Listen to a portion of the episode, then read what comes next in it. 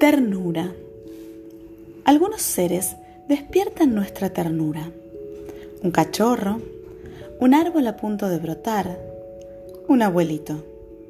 La ternura es cercanía, afecto y compasión.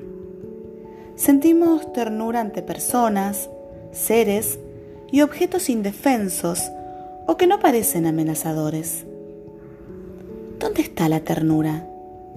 La ternura está en tu interior, pero son los demás los que abrirán las puertas de tu propia ternura. Su fragilidad despierta nuestro deseo de ser suaves, atentos, comprensivos. La ternura es una invitación al amor